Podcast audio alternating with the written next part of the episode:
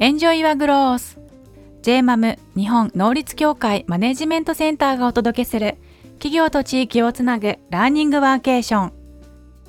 今回も越境的学習を組織浸透させる上での課題と道筋をテーマに企業組織での越境学習とイノベーション人材育成の研究第一人者でおられる法政大学大学院政策創造研究科石山信孝教授にお話を伺います。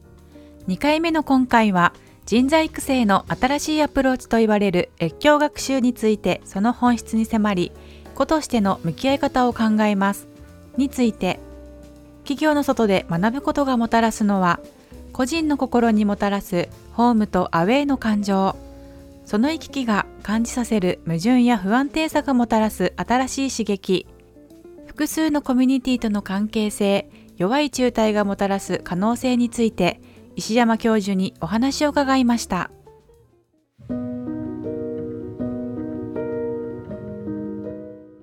越境ですけど、え越境しやすい組織と越境しにくい組織が、はい。まあ、あるとすれば、はい。それはどういったことから例えば、まあ、あるのかどうかも含めてですね、まあ、個人の問題なのか。それは越境しやすい組織と越境しにくい組織っていうのを問われたっていうのはどういう問題意識で問われてるんですか今？まあ、よく企業の方とお話しすると、えうちは研修もええしっかりやってると、ええ。で異業種交流にも出していると、えええで、まあ、越境学習というのも聞いたことはあるけれど、ええまあ、具体的にどういうこう成果がええこうあるのかとええいうのがわからないとなかなか社内でええ。越境学習の説明がしづらいという話がありまして、企業の方教育のご担当の方ですとやはええ。りミッションといいますかやりたいことは、まあ、組織の文化をええ。変えていく、イノベーションなり、まあ、改革を進めるような、まあ、ええそういう活力のある組織にしていきたいとええ。いうことをおっしゃるんですけども、ええ。まあ、そういう観点でお聞きしてるんですけども、ええ。はい、ちょっとそこでいくとそもそも越境学習の定義って何かみたいな話から始めた方がいいかなって気もするんですけどももともと越境学習って言葉ってまあ割とこう最近出てきた言葉じゃないかと思ってましてやっぱちょっと一番最初にこう注目されたのってあの立教大学の中原先生が越境学習っていうことを言い始めた時が注目されてまあ中原先生がおっしゃった越境学習っていうのは組織の中から組織の中だけで学ぶだけじゃなくて企業外でも学びましょうっていう意味でまあおっしゃってたと思うんですよね。私はもうちょっとそのやや広めに越境学習っていうのを定義していて何かっていうとまあ越境して学ぶってことなんでこう境界があるってことなんですけどもその境界って何かっていうと自分の心でここはホームだと思う場所と自分の心でここはアウェイだと思う場所の境界だと思うんですよね。そうすると越境学習っていうのは自分の心でホームだと思う場所と自分の心でアウェイと思う場所を行ったり来たりするっていうのが学びになりますよっていうのが越境学習なんですけども。っていうことはじゃあホームって自分の心が思うホームってどういう場かっていうとそこに行くとよく知ってる人がいて社内用語も通じてこう安心できるけど刺激がない場所なんですね。じゃあアウェイって何かっていうとそこに行くと見知らぬ人がいて社内用語も通じないし居心地悪いけど刺激がある場所なんですね。そうするとそのホームとアウェイを2つ以上同時に所属していて行ったり来たりするから刺激があるってことなんですね。まあ、ちょっとこういう話をするとこうよく言われるのがそのじゃあ人事異動とか出向とかもそうですねってこう言われるんですけども私の中ではちょっと区別してますと。なんでかっていうとまあ確かに人事異動とか出向とか転職とかするとそこはなんか最初はアウェイなんですけどもしばらくするとな慣れちゃって第2のホームになっちゃうと。そうするとそれはあの第1のホームから第2のホームへの移行であって行ったり来たりじゃないわけですよね。で越境学習っていうのは常に行ったり来たりしてさっき言ったあの溝上先生たちの多元的自己みたいになんか2つ以上の異なる価値観とかっていうのを内包しててそこにいつも矛盾を感じてるからこう越境学習になるのでこう安定してる状態とか単一の価値観みたいなものに安定してると越境学習じゃないっていうところでちょっと区別してるんですよね。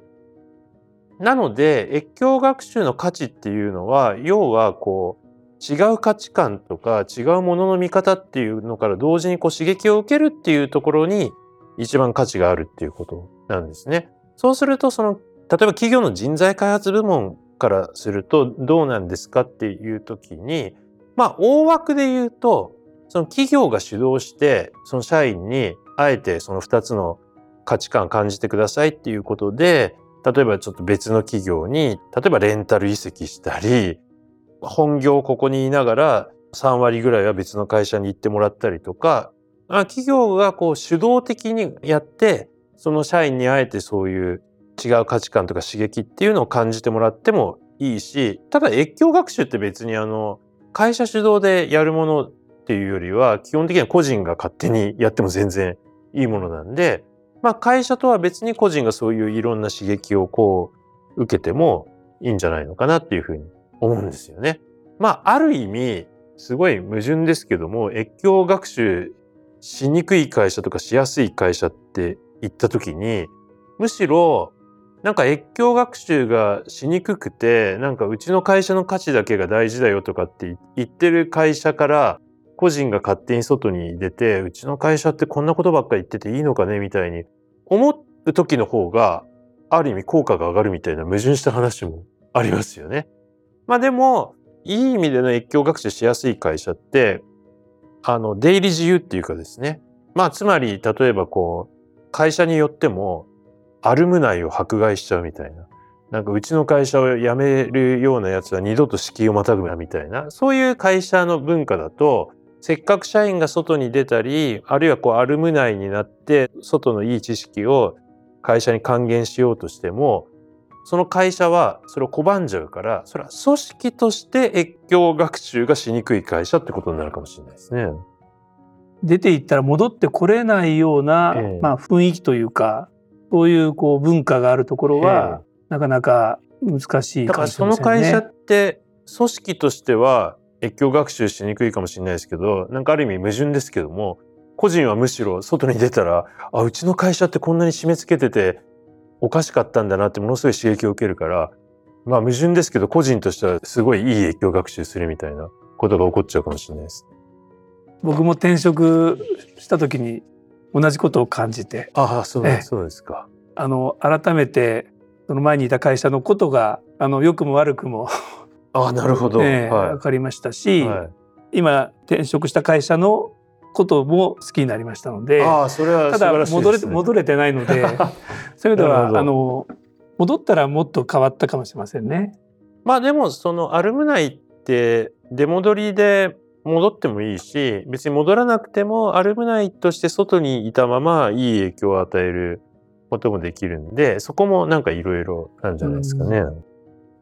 ちょっとこう居心地の悪い別の状況に身を置くっていうことですけどえっとまあ、趣味のサークルとかクラブとか例えば社会の学校に通ってますとビジネススクールに通ってますというのは、まあ、越境にはなかなかならないっていうような状況ですかね。そこがですね、僕はそれも入ってるんです。入ってるんです。趣味のサークルでもいいし、社会人大学院でもいいし、はい、でうちのゼミとか社会人大学院なんですけども、まさに越境学習だと思ってるんですけど、まあこれはちょっとね、皆さん定義の問題なんで、うん、ちょっとよく言われるのが、副業とかもそうだし越境学習とかパラレルキャリアもそうなんですけどもなんかものすごく今のホームとかでバリュー出していることが条件でそれでこう今ここでバリューとか出してるからこそアウェイとかにも行ってもバリューとか出してそういう人じゃないと学びませんとかこう趣味とかサークルとかで楽しんだら越境学習になりませんとかっていうようなこと質問されることも多いしなんか越境学習ってだからこう意識高い人とかこうキラキラした人しかできませんよねみたいな質問されることもあるんですけども僕自身は全くそう考えてなくてまあ別にそういうなんか今のところでバリューすごく出してる人が外で修羅場に行って越境学習ってパターンもあっていいと思うけどもなんか居心地の悪い場所ってね楽しくないわけじゃないんです。楽しいんですよ。で趣味とかサークルとかも例えばこうある会社の中でその会社のコミュニケーションの仕方に慣れちゃった時に例えばこうなんかランニングサークルとか入ったらちょっとそこでコミュニケーションの仕方が若干違うからモヤモヤしたりするけどそこで全然別のあこういうようなサークルもあんだなとかこういうコミュニケーションもあるんだなっていうことで十分刺激になるし楽しいしそれでいいと思ってるんですね。それでさっき言ったホームとアウェイ行ったり来たりの効果全然あるんで僕は全然それ越境学習だと思うんですけどもそういうふうに言っちゃうとあの結構企業の人材開発担当者の方からするとちょっとなんか分かりにくくてなんだそれみたいになるのかもしれないですけど。むしろ、まあ、越境の定義をこう厳密に作ることはあまり意味がなさそうな、まあ分かんないですね。定義の問題なんで、えーうん少なくとも私はそう定義してますっていうことなんですけど。先ほどその曖昧な状況ですかね、ええ。その曖昧な状況とかこう不安定な状況っていうのはとてもその居心地悪いしこう不安になると思うんですけどもこういう状況を、えーまあ、ストレスだと思うんですよね。まあ、こういう状況をこう楽しめると言いますか、まあ、受け入れられるっていうのは、まあ、どういうことが必要になると思われますか、それがですねえまずちょっとそもそも本当にストレスなのかって話から入ってくんですけどなんかその本業の会社にいるじゃないですか。そこでなんかいろいろやってる時になんかこうストレス感じてないかっていうとストレス感じてるかもしれませんよね。まあ当然会社とかにいると皆さんストレス感じてると思うんですけどもでところがなんかじゃあそれこそなんかこうまあいろんなサークルでも別にテニススクールでもゴルフスクールでも何でもいいんですけどもあるいは社会人大学院でもあるいはこう修羅場みたいなベンチャーでも何でもいいんですけどもそこに行った時に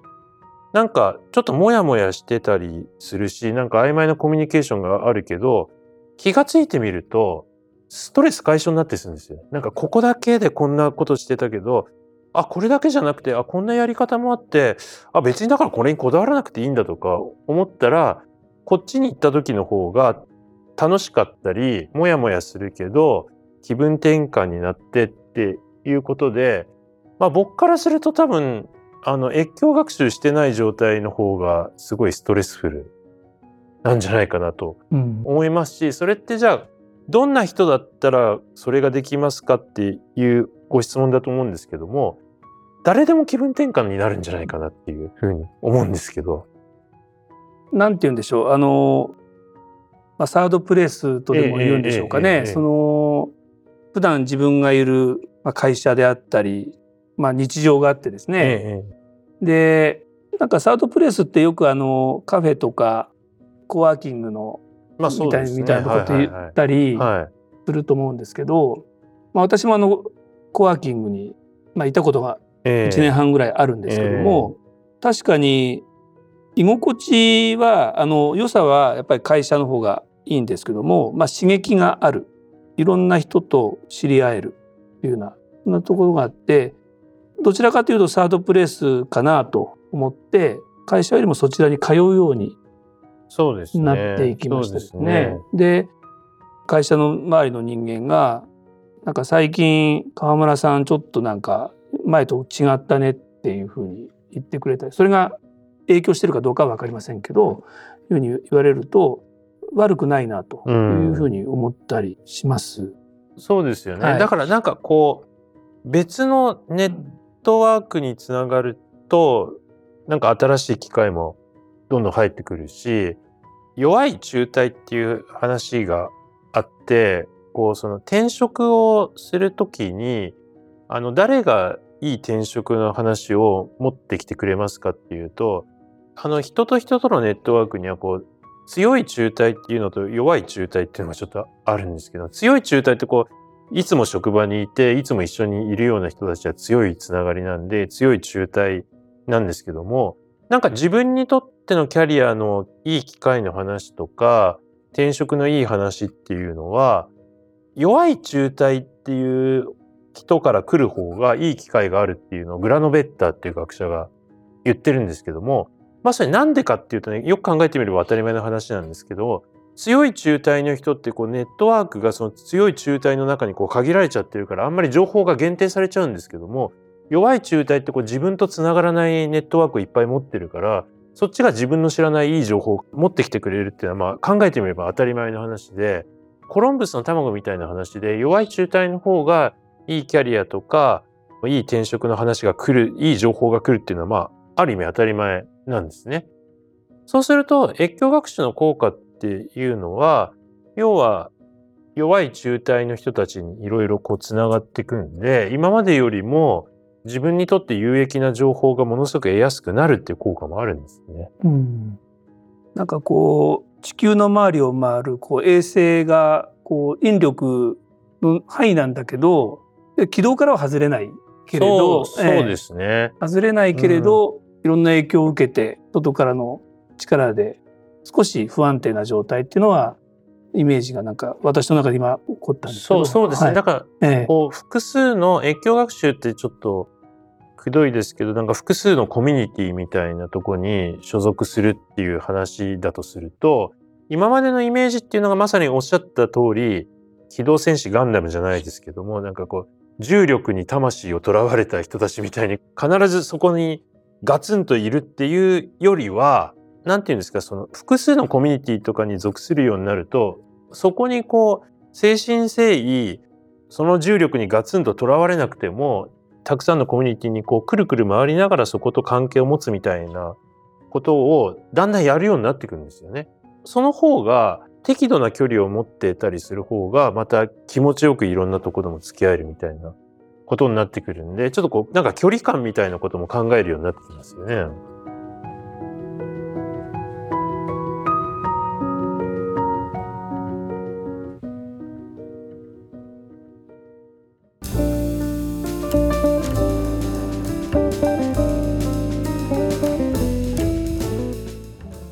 がでしたでしょうか？JMAM 日本能率協会マネジメントセンターでは私たちはラーニングワーケーションを通じ新しい働き方学び方生き方の可能性に着目して様々な取り組みを行っています JMAM のご提供する地域とともに開発するラーニングワーケーションプログラムにご関心の方はぜひ JMAM ラーニングワーケーションサイトへお気軽にお問い合わせください。ラーニングワーケーションで検索。次回は越境学習が組織にもたらす変化、障壁を乗り越えるための問いのデザインというテーマで引き続き石山教授にお話を伺います。